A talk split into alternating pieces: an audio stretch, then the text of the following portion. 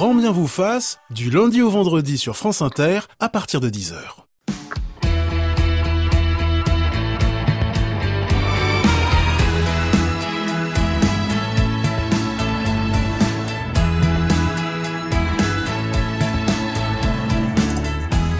Bonjour à tous, soyez les bienvenus dans Grand Main vous fasse. Vacances, ce mot magique quand on a la chance d'en prendre, synonyme de légèreté de l'être, de corps enfin détendu, d'esprit vivifié par l'absence de contraintes. Vacances, ce mot magique, synonyme également de difficulté à se déconnecter de son boulot, de ses courriels, de son portable, de ses tracas quotidiens. Alors comment faire pour que les vacances ressemblent vraiment à des vacances, pour enfin couper le cordon avec ce qui nous relie à notre vie ordinaire? Et enfin se ressourcer. Pour nous aider à vraiment débrancher cet été, le sociologue Jean-Didier Urbain, la psychanalyste Sarah Chiche et Julien Bisson, rédacteur en chef de l'hebdomadaire Le 1. Bienvenue dans Grand Bien vous fasse, la vie quotidienne mode d'emploi. France Inter. Grand Bien vous fasse. Ali Rébi. Il n'y a personne. Il faut que je me débarrasse de ces gêneurs pendus à ma sonnette toute la journée, ne me laissant aucun moment de paix. Je suis vieux, Gandalf. Je sais que je n'en ai pas l'air, mais je commence à le sentir au fond de mon cœur. Je me sens desséché, un peu comme du beurre qu'on aurait étiré sur une tartine trop grande. J'ai besoin de vacances, très longues vacances. D'ailleurs, je ne pense pas revenir. En vérité, je ne reviendrai pas. Un extrait de la communauté de l'anneau en 2001 de Peter Jackson. Et avant les vacances, comme Bilbon, le Hobbit, nous sommes nombreux à nous sentir comme du beurre qu'on aurait étiré sur une tartine trop grande. Pour nous aider à débrancher, trois invités. Bonjour Jean-Didier Urbain. Bonjour. Je suis vraiment ravi de vous recevoir. Vous êtes sociologue, anthropologue, professeur émérite des universités, spécialiste des vacances et du tourisme. Et vous avez notamment publié en poche chez Payot L'idiot du voyage, sur la plage ou encore les vacances dans la collection Les idées reçues du Cavalier Bleu. Bonjour Sarah Chiche. Bonjour Ali. Vous êtes psychologue clinicienne, psychanalyste, auteur au PUF d'éthique du Mikado. Bonjour Julien Bisson. Bonjour Ali. Rédacteur en chef de l'hebdomadaire Le 1. Alors faisons euh, un petit point d'étymologie, euh, Jean-Didier Urbain. Vacances, c'est un mot issu euh, d'un emprunt au latin classique, vacances avec un S Mhm. Qui renvoie à l'idée effectivement de, de vide. Euh, ce qu'on oublie, c'est d'ailleurs euh, que c'est d'abord ça les vacances, c'est ce temps vide que ne remplit ni la religion, ni le travail, ni les obligations sociales. C'est un temps à part et ça a créé ce qu'on a appelé un temps libre. hein. Mais c'est un mot qu'on retrouve effectivement dans vacances du pouvoir, chambre vacante. Enfin, c'est ça d'abord les vacances. Donc un état, un état effectivement de de vacuité. Hein et tout le problème d'ailleurs de l'invention des vacances, ça a été qu'est-ce qu'on va mettre dedans? Hein, donc c'est à l'origine et d'une industrie et de politique sociale euh, et de pratiques extrêmement diverses où justement chacun, ma foi, essaie de donner du sens à ce vide-là. Alors vacances, vous l'avez dit, renvoie d'abord à un état, être ou ne pas être en vacances. Telle est la question qui agite nombre d'entre nous. Oui, absolument, absolument. Être ou ne pas être. Mais on a du mal à d'abord à comprendre que c'est un état, parce que être en vacances, c'est automatiquement partir dans notre société, au point même que euh, l'INSEE assimile les vacanciers à ceux qui partent et ceux qui ne partent pas ne seraient pas vacanciers, ce qui est faux, évidemment. Et il y a des gens qui passent leurs vacances chez eux. euh, qui font des voyages immobiles ou tout simplement qui n'ont pas envie de voyager. Vous savez, c'est cette vieille bostonienne à qui on disait pourquoi elle ne voyageait pas, elle répondait parce que je suis déjà arrivé. bon, pour certains, c'est ça aussi. Hein. Les vacances, c'est pouvoir se poser et pas forcément aller très loin pour cela. Hein. Comme disait un personnage de Sampé, je cherche un ailleurs, mais pas trop loin de chez moi. Hein. voilà, c'est un peu ça aussi. Hein, les vacances, c'est sortir euh, effectivement quelque part du monde en sortant des contraintes de ce monde-là et en s'imposant les siennes propres au fond. Partir en vacances, c'est d'abord euh, une nécessité euh, biologique et sociale. Biologique, tout dépend ce qu'on met sous le mot vacances. Si on pense aux vacances telles que nous, nous les avons inventées euh, hein, au fil du, du, du 19e siècle. Non, bien sûr, ça, de ce point de vue-là, on peut pas dire que c'est quelque chose qui est produit purement par l'instinct et qui est la seule réponse possible faite. Mais il n'est pas une seule société qui n'ait trouvé des moments de vacances dans son fonctionnement. Je veux dire que les Yanomami, en Amérique du Sud, travaillent trois heures par jour.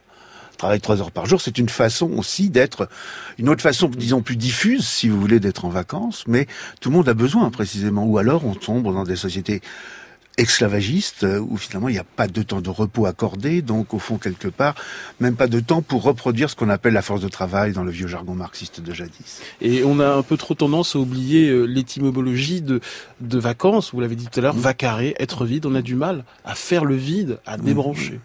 Oui, tout à fait, parce qu'il y a aussi une peur du vide effectivement une peur du vide et que certaines personnes d'ailleurs refusent les vacances à cause de cela.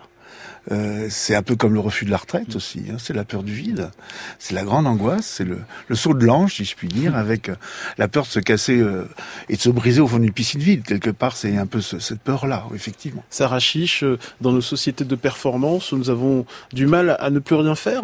Ce qui nous empêche de débrancher, Jean-Didier Urbain l'a dit, c'est la peur du vide, on y reviendra tout à l'heure, mais c'est aussi une forme de culpabilité oui, je crois que en effet, dans le mot débrancher, euh, qui est-ce qu'on débranche aussi parfois? Ce sont les gens qui sont en fin de vie, qui sont dans le coma. Donc effectivement, euh, il y a des personnes qui ont sans arrêt besoin d'être en mouvement, comme une bicyclette. Euh, quand elle n'avance plus, elle tombe. Et donc, dès qu'ils n'avancent plus dans le travail, ils vont tomber dans des angoisses absolument abyssales. Et c'est pour ça qu'ils ont toujours besoin d'être en mouvement parce que l'action le geste va en quelque sorte les empêcher de penser à ce vide. Bon, on est, tous tissés de vide. Hein, c'est une constitution, je dirais, existentielle. Euh, simplement, il y en a qui sont aptes à l'inertie, au voyage immobile, dont Jean-Didier Urbain parlait tout à l'heure, et d'autres euh, chez qui ce vide en soi va ouvrir un gouffre auquel ils veulent absolument pas se confronter. Et puis il y a aussi tous ceux euh, pour qui la paresse ou l'oisiveté euh, relève d'un péché, d'une faute morale.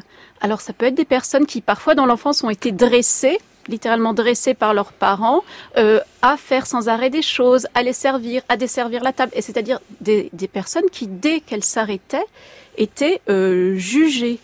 Et donc, elles vont associer le fait de prendre du bon temps mm. au péché capital de paresse. Julien Bisson, pour vous être en vacances, c'est une mise à distance nécessaire? Oui, parce que c'est ce qu'on disait sur le. C'est euh, vacances, c'est être vide, être sans aussi. C'est la question, c'est sans quoi? Mhm. On se dit toujours, mais alors on va être sans ses collègues, sans son, ses transports, on va dire pas, sans le métro du matin, euh, parfois sans ses enfants.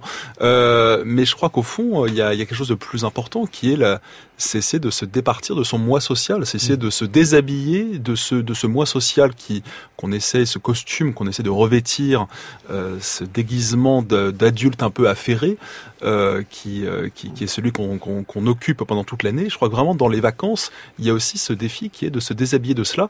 C'était Nicolas Bouvier dans l'usage du monde qui disait partir en voyage. Pour partir en voyage, il faut purger la vie avant de la garnir. Donc il faut déjà se purger de, de ce de, de, ce déguisement pour pouvoir ensuite arriver véritablement à se reconnecter, parce que se débrancher, c'est aussi se reconnecter. Se débrancher d'un certain monde pour se reconnecter à son, à son fort intérieur. Si je vous comprends bien, Julien Bisson, euh, partir en vacances, ce n'est pas fuir les autres, mais faire un tour au plus près de soi. Oui, c'est essayer de se déshabiller de ce, de ce qui nous fait pour retrouver ce que l'on est. Jean-Didier Urbain. Oui, c'est tout à fait ça. C'est-à-dire que je pense toujours à ce, ce proverbe partir, c'est mourir un peu. euh, c'est vrai que c'est ça. C'est quand même partir en vacances, c'est disparaître sous les traits de quelqu'un, pour réapparaître sous les traits d'un autre. C'est ça aussi qui fait le charme des vacances. La peur, c'est peut-être de ne pas réussir cette réincarnation-là, quelque part. C'est de ne pas savoir donner du sens à, ce temps vide. Hein, on dit toujours que Robinson était sur une île déserte, il était aussi sur un temps désert. Et, toute son histoire, c'est de donner du sens à ce temps, de l'organiser. Hein, et, quand j'avais travaillé, quand j'ai travaillé sur la plage, au fond, qu'est-ce que c'est que des vacances réussies à la plage? On m'a toujours répondu, répondu, pardon, ce n'est pas du tout euh, rompre avec le quotidien mais c'est vivre idéalement ses habitudes. Voilà. C'est-à-dire c'est le quotidien qui n'est pas parasité par des troubles externes dont je ne suis pas maître. Et quelque part, ce vide devient un véritable cocon et un confort et un délice, un oubli exquis de soi, je dirais, euh, à partir du moment où précisément j'arrive à le structurer, à l'organiser et à lui donner du sens. La peur du vide, c'est aussi la peur de l'absurde, du, non-sens. De voilà. Sarah Chiche. Je crois qu'il y a des personnes pour qui la priorité sera peut-être de partir en vacances des autres parce que pendant l'année, ils sont hyper contraints dans un environnement euh, extrêmement cadré dont ils ne peuvent pas s'échapper. Et d'autres pour qui tout de même il va s'agir effectivement de partir en vacances de soi dans le sens de se réinventer et euh, pas besoin de partir euh, de, au bout du monde pour ça. Euh, tout simplement, par exemple, on peut décider d'aller euh, au cinéma l'après-midi Mmh. alors qu'on n'y va jamais, euh, de faire la cuisine euh, alors que pendant l'année on n'a jamais le temps ou la possibilité de le faire, d'écrire, pourquoi pas, Mmh. si on a toujours eu le désir de le faire. Euh, alors bien sûr, c'est très compliqué quand on a des enfants, par exemple. On y reviendra tout Ouais. à l'heure. Moi, ce que j'ai surtout détesté à l'étranger, à part les étrangers eux-mêmes évidemment, Grand bien vous fasse c'est surtout qu'ils parlent pas français. Et selon les pays où qu'on va, ils parlent pas le même étranger. sur France Inter. Bonjour Thibaut de Saint-Maurice. Bonjour Ali. Alors, qui dit vacances dit aussi souvent euh, voyage, et qui dit voyage dit guide de voyage. Vous vous intéressez, Thibaut, à l'une des plus célèbres collections de guides de voyage, le guide du routard. Quand les charters sont arrivés, il fallait qu'il y ait un guide qui correspond à ces nouveaux besoins, une nouvelle population qui n'avait pas les moyens d'aller dans de grands hôtels, qui voyageait en autostop, en autobus, qui allait dans des auberges de jeunesse et qui avait besoin d'informations tout à fait novatrices et euh, qui ne correspondaient pas aux grandes collections de guides culturels de l'époque alors que le routard, euh, déjà, il s'intéressait au petit bistrot en bas, euh, demandait à Madame Intel de vous faire un souvlaki euh, et tout. C'était très novateur. Une interview donc euh, du fondateur hein, du guide du routard à l'occasion donc de ses 40 ans en 2013. Alors avec les guides verts euh, Michelin et les guides euh, Lonely Planet, hein, le guide du routard c'est donc l'une des plus célèbres collections de guides de voyage. Comme j'ai dit, ça fait plus de 40 ans que ça dure, plus de 200 destinations explorées et plus de 40 millions d'exemplaires vendus. Alors je me disais que quitte à bien déconnecter pendant les vacances, le plus simple c'était peut-être de partir à l'étranger dans une de ces destinations décrites par le guide du routard, puisque la grande promesse du routard est assez simple. Elle tient à son nom euh, d'ailleurs, hein, c'est celle de la route. Le routard fait la route, il trace sa route. Il ne se définit d'ailleurs pas par son origine ou par sa destination, mais par le voyage entre les deux. Le routard est un homme en mouvement, et c'est pour ça que ça fait 40 ans qu'il marche, vous savez, de profil sur les couvertures des guides. Le routard, c'est un peu le sur la route de Kerouac, mais pour tout le monde. Mais pourquoi un routard aurait-il besoin d'un guide? Ah, Ça, c'est une bonne question, Ali, et c'est toute la difficulté. Parce que suivre un guide, est-ce que ça ne serait pas prendre le risque de retomber dans des sentiers battus? Précisément, le routard s'invente donc comme une réaction à l'explosion du tourisme de masse, hein, le tourisme des clubs et des voyages organisés type euh, les bronzés, hein, ou plus récemment celui qui est décrit par exemple dans le roman Plateforme de Michel Houellebecq. Et donc le guide du routard se présente bien comme un guide de voyage et non pas comme un guide touristique. Alors si le routard est routard, c'est que sa conception du voyage se distingue de celle du tourisme de masse et de ses circuits validés. Alors ce n'est pas moi qui le dis, mais ça tombe bien, c'est notre invité, donc Jean-Didier Urbain, dans son formidable livre sur le tourisme qui s'intitule L'idiot du voyage. Alors, euh, Thibaut, comment ne pas être l'idiot du voyage? Eh bien d'abord en lisant donc le livre de notre invité avant de partir, mais pour ceux qui seraient un peu pressés parce qu'ils sont déjà en salle d'embarquement, eh bien on pourrait simplement leur rappeler qu'il faut faire la différence entre le voyageur et le touriste et que cette différence elle tient surtout au fond à une question de regard, une question de regard sur l'étrangeté de l'étranger que l'on va visiter justement. Même à l'étranger, le touriste regarde les gens qu'il rencontre comme des étrangers sans vrai. comprendre que à l'étranger, C'est eh ben, à l'étranger, voilà, c'est lui, le touriste. Voilà, alors que le voyageur, lui, il ne l'oublie pas.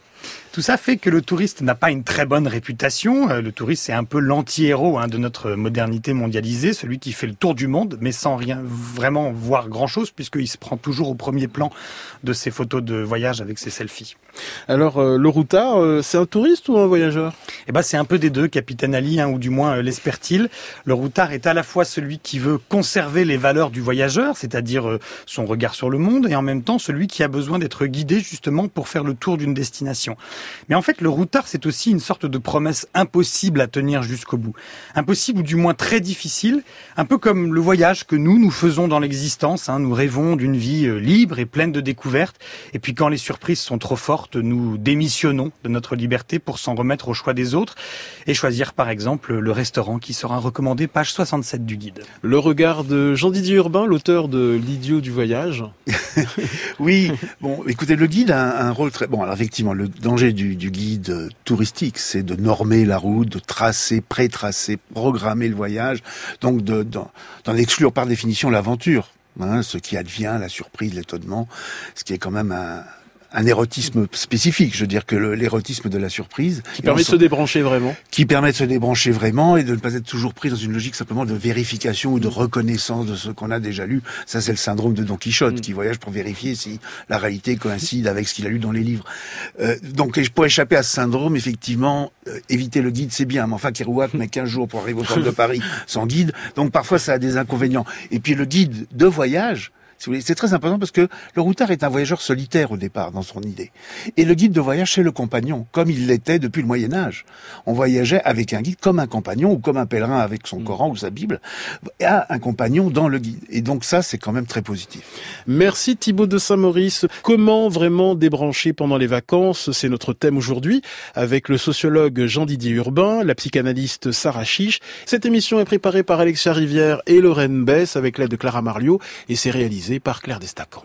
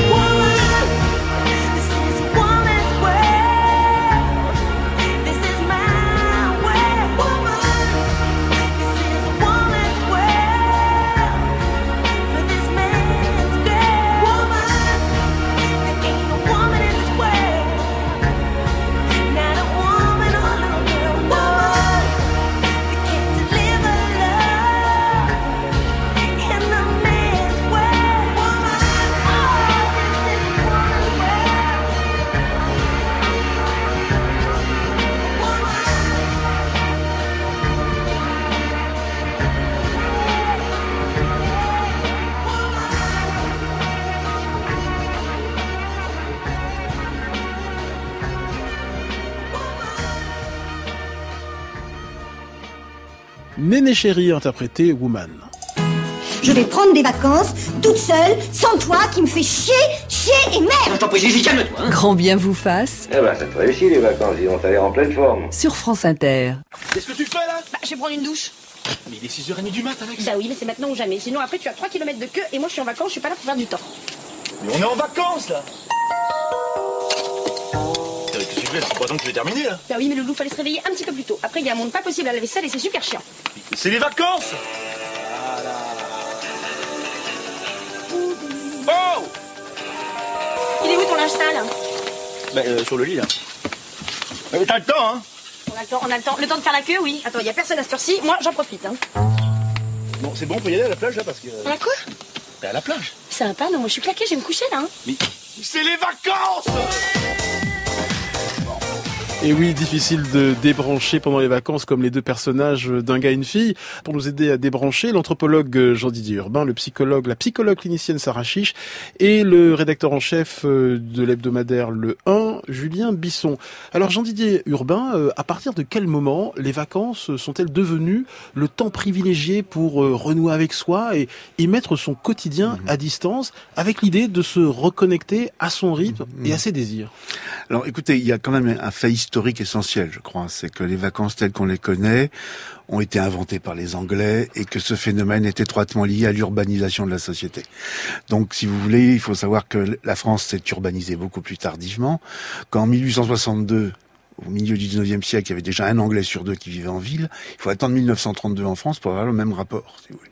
Et c'est pas par hasard qu'en 32, 36, c'est le Front populaire. Enfin, c'est vraiment le moment où les vacances se posent comme problématique sociale.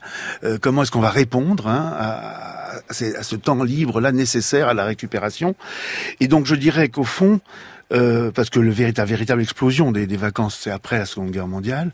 Les premiers grands trains supplémentaires en direction de la Côte d'Azur, c'est 1949, 1950, 1951.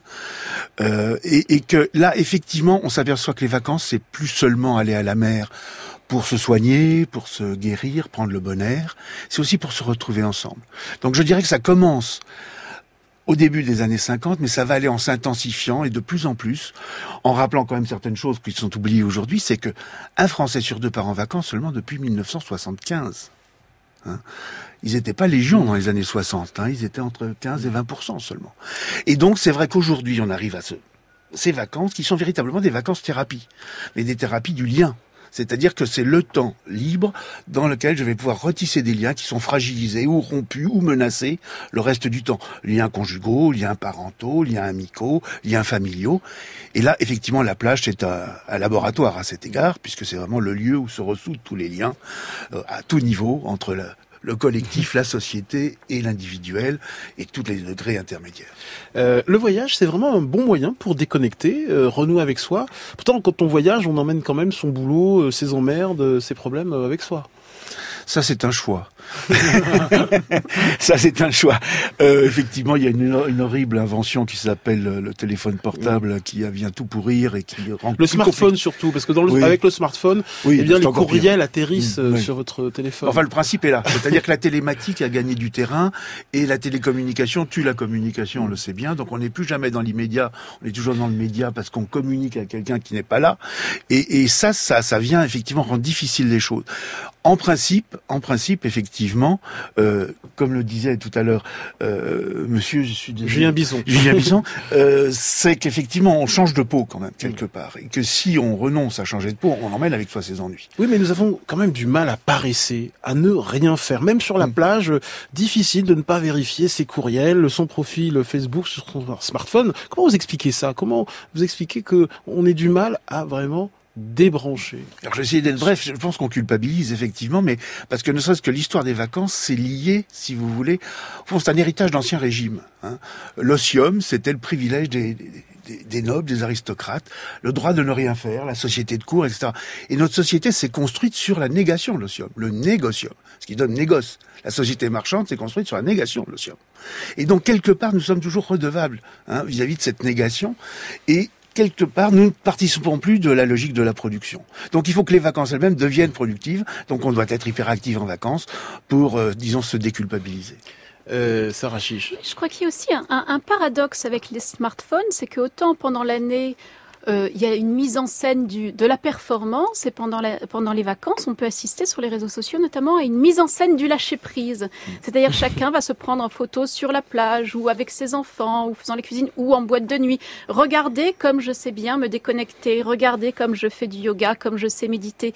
Donc je crois que vraiment, euh, il faut savoir débrancher, euh, se tenir loin de ces objets pour vraiment pouvoir se déconnecter. Bonjour Pierre. Bonjour. Vous appelez de La Roche-sur-Yon, bienvenue. Alors vous, est-ce que vous arrivez, euh, vous parvenez à, à vous débrancher pendant les vacances Bien d'abord, euh, j'ai pas vraiment de vacances puisque je travaille tout le temps. Mhm. je travaille tout le temps. Mais tout à l'heure, euh, un intervenant disait que bah, faire, la cuisine, c'est c'est des vacances. C'est ce que je me permets de faire dans le cadre euh, bah, de ma vie tous les jours. Euh, aller se promener ou faire la cuisine, c'est des vacances. Je n'ai jamais de vacances et pourtant je suis perpétuellement en vacances. Vous parlez tout de suite du smartphone et, des- je, je complète par les nouvelles technologies. Avoir un téléphone sous la main, euh, ça permet de répondre à n'importe quand, si on le souhaite naturellement, si on, si on, est, si on, si on est connecté. quoi. Avoir un smartphone, c'est aussi euh, ben, avoir une connexion Internet, donc on peut travailler n'importe où. C'est un choix délibéré de ma part. Je ne veux pas qu'on focalise sur mon, faire focaliser sur mon exemple en particulier. Je crois qu'on est beaucoup une, dans, dans ce cas-là, de pouvoir euh, travailler n'importe où, n'importe quand, comme ça nous plaît. Gérer notre vie euh, ben, d'une manière différente que dans, dans le cas d'un emploi fixe, salarié, avec des horaires réguliers. Ça permet euh, naturellement d'être très réactif, de, donc j'insiste là-dessus sur gérer son temps, d'être tout le temps en vacances, même si on travaille, ou de tout le temps travailler quand on est en vacances. Mais Pierre, est-ce que vous euh, n'avez pas, Pierre, une hygiène de vie, une hygiène de vie quand même exigeante. Pierre, est-ce que vous n'avez pas parfois la tentation de mettre votre smartphone dans un tiroir, euh, de tout couper et de partir pendant une Ah, semaine. Ah, vous le faites. Mais Ah, vous laissez, est-ce que vous laissez Pas votre smartphone Euh, à la pas maison une semaine, pas une semaine, c'est le temps d'une promenade, c'est le temps, euh, bah, euh, la semaine prochaine je serai pendant pour 15 jours sur, sur, un, sur un festival, donc euh, je vais profiter euh, de, de, de la musique tous les après-midi, tous les soirs, mais je, je serai réactif euh, le cas échéant pour, euh, pour les clients qui me, qui me contactent. Quoi. Mais ça vous angoisse l'idée de ne pas pouvoir décrocher, de ne pas pouvoir répondre à un courriel euh, Pas du tout. Bon. Pas du tout. Je, le- je le fais à des heures euh, que, que je, je prévois à l'avance, que, que je, dans le cas de mon organisation, euh, il y a il peut y avoir des moments d'angoisse quand justement il n'y en a pas assez, éventuellement, mais euh, j'estime que ces, ces nouvelles technologies sont, pour- sont une, euh, un, un moyen de, de gérer sa vie euh, d'abord comme on le souhaite, puis de, de manière plus saine. Mais Sarah je répète, Chiche. Oui, je crois que ça fait appel aussi à ce que les anglo-saxons appellent le fear of missing out, la peur de manquer quelque chose. Mm. C'est-à-dire qu'on va checker sans arrêt euh, son téléphone pour voir si on est toujours dans la course, si on est toujours dans le monde euh, dans, et dans le mouvement, en fait. Mais apparemment, ce que monsieur dit, c'est que euh, ça valorise en lui son usage du smartphone, son autonomie. Pierre Oui, euh, justement, pour, quand je parle d'hygiène de vie, c'est une exigence. Qu'il faut pas, euh, j'évite à tout prix de, de, rentrer, de rentrer dans ce cercle vicieux. hein. Et le téléphone, j'arrive à le décrocher si, euh, quitte à mettre une, une, une annonce provisoire euh, pour mes interlocuteurs. hein. Et ça fait ça fait 15 ans que ça dure. Je pense que je suis, on est, je suis pas le seul dans, dans, dans, dans- dans ce cas-là. On, on est beaucoup à c'est vrai que c'est une exigence parce qu'on est on n'est jamais vraiment en vacances, mais on est aussi perpétuellement en vacances. Merci beaucoup Pierre euh, de nous avoir appelé de La Roche-sur-Yon. Sur Yon. Jean-Didier Urbain, euh, il existe un jugement moral hein, contre ceux qui ne font strictement rien pendant les vacances. Sur la plage, par exemple, il est mal vu de passer pour euh, un de ces poulets cuits en série à l'ultraviolet, pour reprendre les mots euh, de Paul Morand. Euh, c'est mal vu hein, de voilà de ne rien faire, le farniente. Il Oui, faut absolument vivre des vacances rentables, productives, utiles. Oui, oui, non, mais c'est l'image même, effectivement, de la passivité, la plage. Quand j'ai commencé à travailler là-dessus, on m'a dit, mais il n'y a rien à dire. Euh, il se passe rien sur la plage. Alors qu'en fait, c'est au contraire, ça grouille de vie, il y a plein de liens, plein de choses qui se passent, des regards, des paroles échangées. C'est le moment où on lit l'horoscope ensemble, par exemple. C'est une- un rituel très intéressant. On pense à son avenir, enfin, au lieu d'être toujours bouffé par le présent. Bon, ce sont des moments assez fantastiques quand même. Et, et- mais c'est vrai que quelque part, il faut toujours qu'il y ait une plus-value. Il y a une sorte d'obligation de résultat et de production. Donc il y a, il y a une sorte de fantasme d'hyperactivité. Il faut faire du sport, il faut faire du frisbee, il faut, faut jouer à la baballe, il faut, il faut construire des... Bon, et, et ça, c'est vrai que c'est une norme qui va euh, dans le sens de la culpabilité qu'on a déjà évoquée. Oui. Julien Bisson, rédacteur en chef euh, du, de l'hebdomadaire Le 1. Oui, le fait de faire aussi beaucoup de choses, ça me rappelle que par le passé, on allait ensuite raconter les vacances à la machine à café. Il fallait qu'on les raconte, il fallait qu'on ait des choses à raconter. Et je crois aussi que les réseaux sociaux, justement, ont encore aggravé ce sentiment parce que il faut qu'on ait des choses à poster mmh. sur notre compte Facebook, notre compte mmh. Instagram. Si on n'a rien à poster, si on n'a rien à mmh. raconter, c'est peut-être qu'on a raté nos vacances. Donc il y a aussi, à mon avis, cette cette cette, cette en, la, la, société nous enjoint à faire des choses pour, pour ne pas être un peu. Euh, euh il faut qu'il y ait un produit, un produit dérivé des vacances qui prouve que ça n'a pas été un moment de stérilité euh, totale. Et, et Sarah Chiche, ne rien faire, ça permet quand même de prêter attention euh, à son corps, à son environnement, à ses proches. Oui, c'est-à-dire que ça permet effectivement de, de recréer du lien et d'être plus attentif à ce que d'ordinaire euh, pendant l'année, euh, pris dans la course, euh, on n'arrive pas à voir. Ça permet peut-être d'être moins moins aveugle. C'est l'occasion peut-être, euh, oui, de, de s'occuper davantage des autres, de réparer. Alors j'insiste, je parlais des enfants tout à l'heure, mais par exemple pour les parents pour qui travaillent, pour les familles monoparentales, c'est peut-être le moment de réparer ce qu'on n'a pas pu faire pendant l'année avec ses enfants. Thibaut de Saint-Maurice. En même temps, on peut peut-être essayer de prendre le contre-pied de cet éloge du ne rien faire, parce que moi je me souviens de Pascal, philosophe Pascal, mmh. qui nous disait que finalement finalement, euh, si les hommes euh, étaient si agités et partaient dans tous les sens, c'est parce qu'ils n'avaient pas, n'arrivaient pas à rester une heure dans leur chambre sans rien faire qu'à penser à eux-mêmes. Mais parce que, en un sens, ne rien faire et penser qu'à soi, c'est aussi vertigineux. Ça peut être profondément angoissant, d'une angoisse existentielle. C'est la confrontation aussi à la misère de sa condition, comme disait Pascal. Après tout, est-ce que c'est si mal d'être actif pendant cette période-là Peut-être le problème, c'est pas tellement entre faire et ne rien faire, mais entre faire une chose et en faire une autre. C'est-à-dire faire du contraint et choisir ce qu'on va faire. Jean-Didier Urbain. Oui, non, c'est tout à fait ça. Ne, pas oublier d'ailleurs que ne rien faire, c'est faire rien. C'est encore faire quelque chose de toute façon. Et que, euh, effectivement, euh, ce qu'on ne laisse peut-être pas euh, assez, c'est avoir ses, propres activités, une autonomie d'activité. Les vacances, c'est une autonomie d'activité. C'est pas consommer des produits d'activité, mais c'est les inventer. Il n'y a jamais autant de bricolage que dans les résidences secondaires pendant les vacances. Les gens sont hyper actifs, mais ça n'a rien à voir. Ça n'est pas économique, ça n'est pas vendu par qui que ce soit. Ça Voilà, et je crois que c'est pas parce qu'on est en groupe ou en famille qu'on doit euh, euh, s'agréger en permanence les uns aux autres. Je crois qu'il est très important dans ce temps de mmh. vacances que chacun puisse trouver des moments rien qu'à soi, rien que pour soi, pour se reconstituer, et ensuite dans un deuxième mouvement, pouvoir retourner vers les autres. Julien Bisson. Oui, ça me rappelle, euh, après Pascal, Jean-Jacques Rousseau, dans Les rêveries du promeneur solitaire, qui disait, je crois, que dans ses, dans ses promenades, euh, il se nourrissait de sa substance qui ne s'épuise jamais de sa propre substance. on va réfléchir à, ça pendant le disque. Comment vraiment débrancher pendant les vacances? C'est notre thème aujourd'hui avec euh, le sociologue Jean-Didier Urbain, la psychanalyste Sarah Chiche. À suivre, une fausse pub cadeau bonus de François Audouin.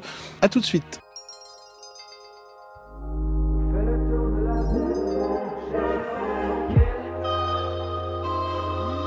Fait pour sortir Comment on fait pour descendre Ça fait des mois que ça brûle, bientôt y aura que des cendres.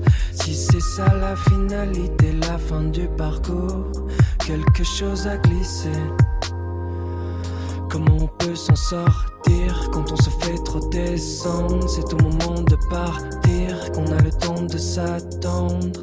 Si c'est si compliqué, si on peut plus rien comprendre, quelque chose doit glisser. On fait le tour de la ville, on cherche un endroit tranquille, on se défait.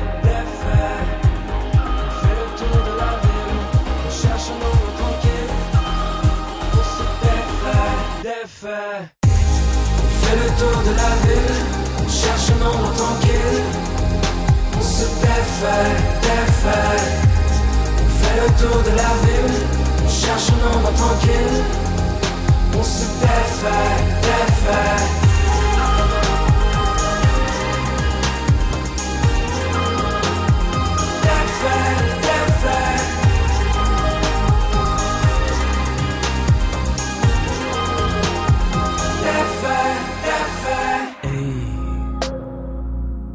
Les années nous semblent vides, au fond tous on se ressemble. Si on sait s'écouter, c'est qu'on n'a pas su s'entendre quand on a dû glisser. Pourquoi toujours vouloir fuir ce qu'on pourrait pas comprendre? Si tout né à un fil, il suffirait de le tendre.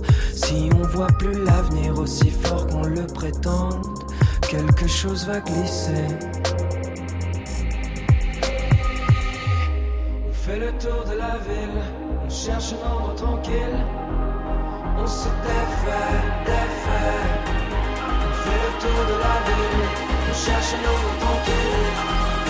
On se défait, défait. On fait le tour de la ville, on cherche un endroit tranquille. On se défait, défait. On fait le tour de la ville, on cherche un endroit tranquille. On se défait, défait. On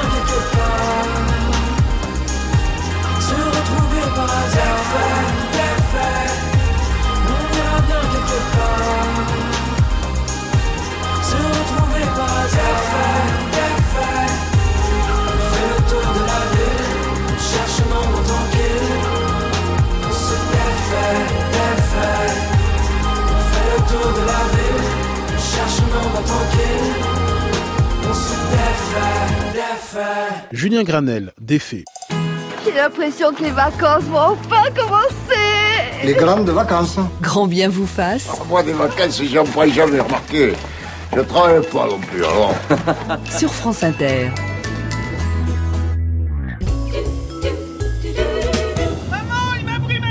Doucement les enfants là Bon, maintenant vous arrêtez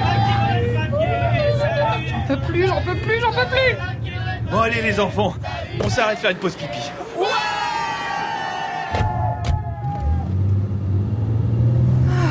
On est tellement mieux. Ah oui, on les reprendra au retour. Vous souhaitez vraiment décrocher pendant les vacances? Utilisez les aires d'autoroute. C'était un message de la protection routière en partenariat avec l'Association des autoroutes de France. La fausse pub cadeau bonus de François Audouin avec les voix de François Audouin, euh, de Sophie Hoffman, Eric Oswald avec la voix du jeune Victor Destacan pour nous aider à débrancher pendant les vacances. euh, L'anthropologue Jean-Didier Urbain, la psychologue clinicienne Sarah Chiche. D'ailleurs, comment on fait pour euh, vraiment débrancher Sarah Chiche quand on a des enfants et qu'on part en vacances Comment on fait? Quelques si- pistes? Oui, oui, je sais pas si vous connaissez ce, ce blog qui mettait en scène des photos de parents qui, à la veille de, la rentrée des classes, hurlaient de joie face à leurs enfants. Euh, effectivement, pour certains parents, les vacances, ça peut devenir un véritable enfer. Alors, quand on est, quand on a la chance euh, d'être aidé ou de partir en vacances en famille ou d'avoir les moyens de pouvoir être aidé, effectivement, c'est plus facile de déléguer. Mais comment est-ce qu'on fait euh, ben, quand on n'a pas les moyens de se faire aider ou quand on est, quand on vit tout seul avec son enfant, c'est, c'est plus difficile. Je crois qu'il faut trouver le moyen de pouvoir faire un pas de côté. C'est-à-dire, par exemple, si on a des enfants en bas âge, ben, au moment de la sieste, on en profite euh, pour lire un livre, on en profite pour aller nager juste à côté, non loin d'eux. Euh, on en profite en fait pour recharger les batteries parce que sinon euh, ça peut devenir un enfer. Je crois aussi qu'il ne faut pas culpabiliser. Par exemple, on voit certains parents qui sur la plage peuvent culpabiliser de ne pas être à la hauteur par rapport à d'autres parents qui vont enchaîner le château, euh, le château dans le sable, le jeu de ballon, euh, la nage, etc. Je crois que c'est à chacun de trouver euh, vraiment sa, sa temporalité et euh, c'est pas parce qu'on reste sur sa serviette, euh, parce qu'on est crevé, qu'on est nécessairement une mauvaise mère ou un mauvais père. Bonjour Philippe. Bonjour Ali. Bienvenue dans l'émission. Vous appelez de la Marne. Où exactement À Rilly-la-Montagne, près de Reims. Alors vous, en famille, euh, vous arrivez à débrancher euh, euh, pendant les vacances Comment vous vous y prenez? Ben, en fait, on a une recette, on, on- on laisse la voiture, on, on laisse tout derrière nous et on part à vélo à l'aventure, Mhm. en France, mais dans d'autres pays européens et parfois même un peu plus loin. Et alors, est-ce que vous laissez les smartphones à la maison? Est-ce que vous, Alors, vous pas- évitez de, de consulter les courriels, etc. vous, vous y arrivez ou pas? Et les enfants, est-ce qu'ils y Euh, arrivent? ça, ça, on, y, on y arrive assez bien finalement parce que comme on voyage de manière complètement autonome, bivouac, on a peu d'occasion de recharger les smartphones, donc on est obligé de fonctionner à l'économie et on s'en sert uniquement en cas d'urgence. Ouais, Alors on débranche carrément par rapport au boulot. hein. En une journée, on change de peau. Et, euh, et alors vous, vous, vous, vous retrouvez euh, des vacances basiques, c'est ça? C'est ça l'idée Oui, euh, oui, oui. chaque été? C'est ça bon, déjà, au-delà de, de l'aspect sportif, balade, découverte, rencontre, euh, approche de d'autres cultures, ce que j'adore, c'est c'est l'autonomie Et, et c'est-à-dire que dès le premier jour, les seuls soucis vont être de remplir sa gourde d'eau, euh, remplir sa sacoche de nourriture, trouver sa route et trouver un endroit pour dormir en sécurité le soir. Donc on a vite fait de, de débrancher par rapport à ces soucis habituels. On retrouve euh, des besoins assez primaires finalement. Jean-Didier Urbain. Oui, c'est ça, c'est- tout à fait ça. On retrouve des choses assez primaires, c'est-à-dire Bachelard parlait du sens de la hutte, c'est le plaisir de construire sa propre maison, et c'est vrai que quand on, est en bivouac comme ça, on se nomadise aussi, donc euh, on rompt avec une société de la sédentarité, qui plus est, on rompt même avec une société de la fonction au profit d'une société de rôle. Là, on se distribue, on s'attribue un rôle qui rompt avec le quotidien, et c'est ce qui rend les, les vacances aussi agréables.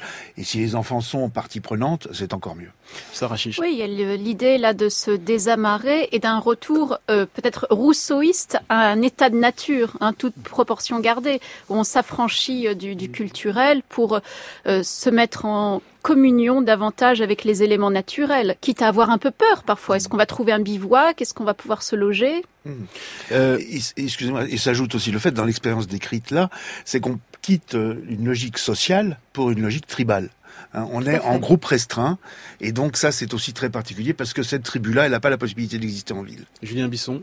Cette expérience rousseauiste, moi, ça me fait penser au livre de Sylvain Tesson, euh, dans les forêts de Sibérie, euh, où euh, il est parti six mois dans le, sur, dans une cabane sur les rives du lac Baïkal, vous savez, et il explique au début de son livre qu'il veut y aller, il veut partir là-bas pour essayer de se rendre compte enfin, s'il, de savoir s'il a une vie intérieure ou pas. Et donc, il part pour six mois. Et euh, il, a, il a quelques phrases très belles à mon avis sur et qui posent bien la question du, de, de savoir si on peut débrancher. Il dit ceci on dispose de tout ce qu'il faut lorsqu'on l'organise sa vie autour de l'idée de ne rien posséder.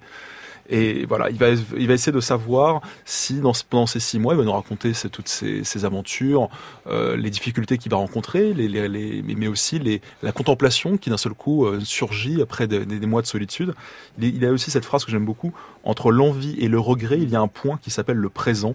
Il faudrait s'entraîner à y tenir en, en équilibre. Bonjour euh, Louis euh, Létoré. Bonjour Ali. Comment allez-vous? Bien, merci. Alors vous êtes euh, directeur de l'association La Maison de Courcelles. C'est une euh, colonie de vacances à Saint-Loup-sur-Aujon. Alors euh, dans cette colonie de vacances, les enfants entrent dans un nouvel espace-temps et ils ont vraiment le temps de se déconnecter, de prendre le temps, de prendre leur temps, hein, comme disait Philippe Noiret dans Alexandre le Bienheureux. C'est ça. Même le nom exact de la colo, c'est Je prends le temps. Euh, c'est vrai que ce projet, il est, il est centré sur l'enfant qui euh, a les compétences pour organiser seul et avec d'autres ses vacances dans un cadre et- et avec des moyens proposés par des adultes. Une pédagogie de la liberté, ça a été nommé par euh, Jean-Marie Bataille, pédagogue, dans une action recherche. Et en effet, une, une vraie déconnexion parce qu'on permet à l'enfant de s'ennuyer librement. Comment ça se passe Euh, euh, dans cette colo? Comment les enfants se déconnectent-ils dans votre colonie euh, de vacances, la Maison de Courcelles? Alors, pour reprendre euh, ce qui a été dit tout à l'heure, en effet, déjà, on part du principe que l'enfant est en vacances. Et on va, euh, parce qu'il est en vacances, ne pas centrer euh, euh, l'accueil sur l'activité.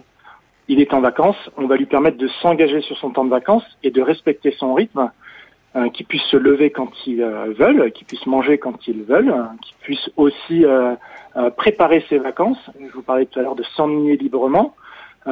On le respecte selon son rythme, selon la personne, et on part du constat que ce que nous nous faisons en tant qu'adultes pendant nos vacances, pourquoi on ne pourrait pas le proposer aux enfants aussi? Se déconnecter de ce rythme effréné euh, scolaire, où euh, aujourd'hui l'ambition scolaire euh, ne doit pas se retrouver sur le temps des loisirs. Il y a des enfants qui ont connu euh, d'autres types de colos, euh, des colos thématisés, spécialisés où on fait de l'équitation, etc. Et ils sont assez déçus par le fait qu'il y ait des horaires très contraints, des horaires qui ressemblent un petit peu au temps de l'école.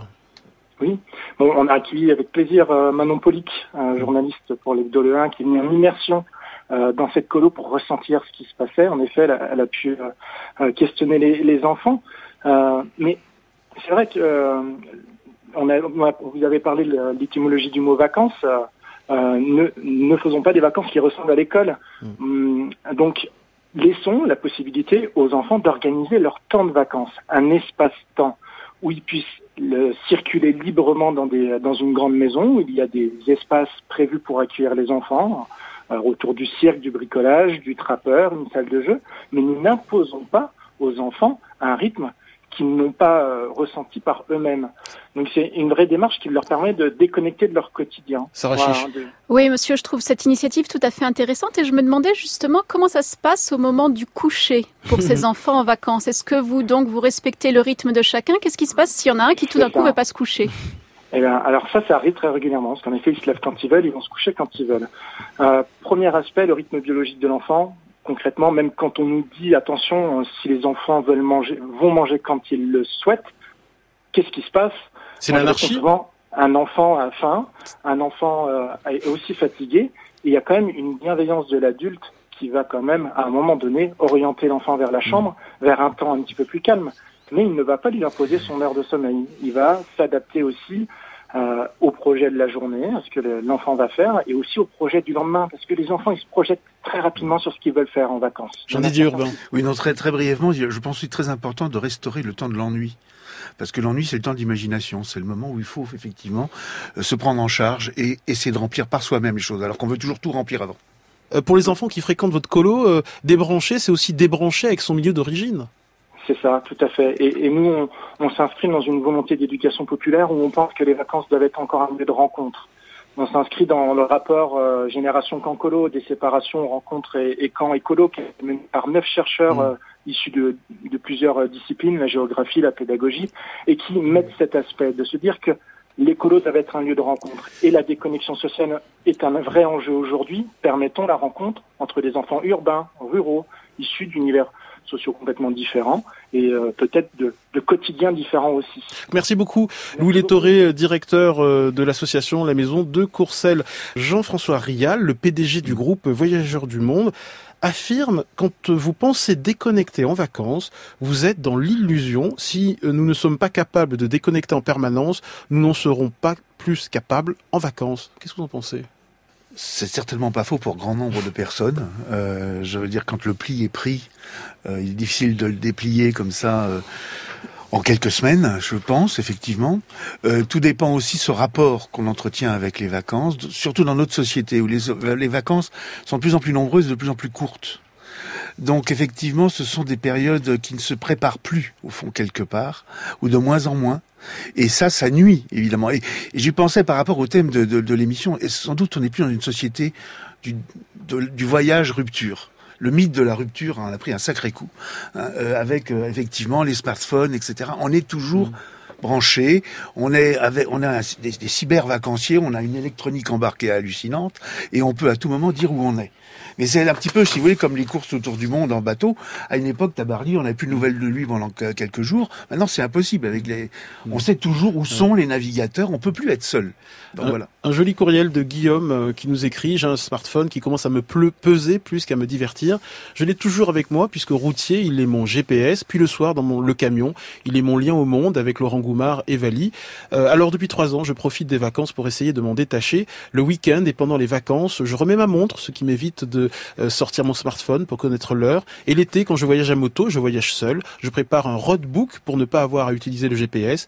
J'emmène de la lecture et le soir, à part un check des mails et, des fais- et Facebook, je le poste très vite. Et automatiquement, j'allonge mes durées de sommeil et améliore le repos que doivent amener les vacances. Bah, justement, à propos de lecture, Julien Bisson, euh, on peut peut-être conseiller quelques auteurs euh, euh, qui peuvent nous aider à débrancher. Quelques auteurs qui ont essayé, en tout Peter cas. Fromm, euh, par exemple. Pete Fromm qui avait Pete Fromm, pardon. Pete Fromm qui avait publié ce livre Indian Creek, chez Gallmeister, où il raconte les, les six mois qu'il a passé. Alors lui, dans un endroit très froid, dans les Rocheuses et dans l'Idaho, où il a passé six mois, où il devait surveiller des œufs de saumon, parce qu'il y avait des, une pérille sur les œufs de saumon, et pendant six mois, il est envoyé dans les montagnes pour surveiller des œufs de saumon. Il a passé six, froid, six mois dans, le- dans le froid. Et il raconte très bien, voilà comment ça se passe avec son transistor, sa chienne et son téléphone qui ne marche même pas. Et, euh, et on suit toutes ces toutes ces aventures. Alors si le froid vous vous embête un peu, moi je vous conseille. Fromm, Indian Creek, c'est chez Gallmeister chez, en poche. chez Gallmeister. Et alors ça, moi par contre, si vous n'avez pas le froid, vous préférez le chaud, il y a une petite pépite de- d'un mec qui s'appelle Tom Neal. Alors lui, c'est un néo-zélandais qui a publié ce livre qui s'appelait Robinson des mers du Sud, sous-titré 6 ans sur une île déserte. C'est un livre formidable où il raconte comment, dans les années 50, il est parti s'installer sur un atoll au milieu du Pacifique. Euh, et il va y passer, en tout, 6 ans dans ce livre, en tout, il y passera 16 ans de, de sa vie tout seul sur son, sur son atoll. Et vraiment, c'est un petit bonheur de suivre ces Robinsonades avec euh, les, ces combats contre les cochons sauvages qui détruisent ses récoltes, les cyclones qui bousillent ses canalisations. Rappelez le Euh, titre alors ça s'appelle Robinson des mers du Sud, sous-titré 6 ans sur une île déserte, Tom Neal. Et c'est écrit, oui, par Tom Neal. Euh, un dernier conseil pour euh, vraiment débrancher. On a encore quelques secondes. Euh, Sarah Chiche, Jean-Didier Urbain. Moi, je, je dirais qu'il faut se, se replier, mais dans, dans le sens où se replier en s'ouvrant aux autres, enfin, en s'ouvrant aux siens. On dit toujours se replier en famille, mais en fait, on s'ouvre aux siens. Et ça, je crois que c'est la meilleure façon de se débrancher parce qu'on on redécouvre des liens qu'on a perdus de vue de, et qu'on va retrouver là. Et puis surtout, ne pas galoper, flâner, ne Fla- rien oui. faire, ne pas empiler les activités. Sarah Chiche. Un livre, peut-être, le livre de l'intranquillité de Fernando Pessoa. C'est l'histoire d'un aide comptable qui sort jamais de son bureau, mais c'est vraiment un voyageur immobile, c'est-à-dire qu'il va découvrir des espaces d'une d'une vastitude absolument incroyable en lui, Et sans puis- bouger de, sa chambre ou de son bureau. Et puis cet été, euh, faire des choses que l'on n'a pas l'habitude de faire le reste Absolument. de l'année. Merci à tous d'être venus. Vous pouvez retrouver toute la bibliographie sur le site de Grand Main vous fasse. Belle journée à l'écoute de France Inter. Merci beaucoup, Ali Rebéi. How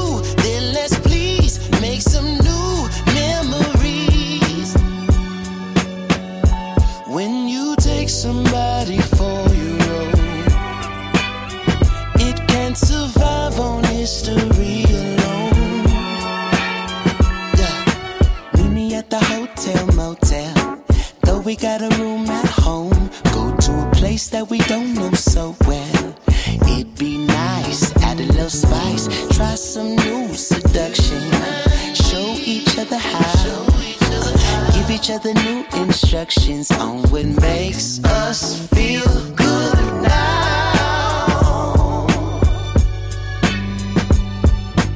I just wanna make you feel good now.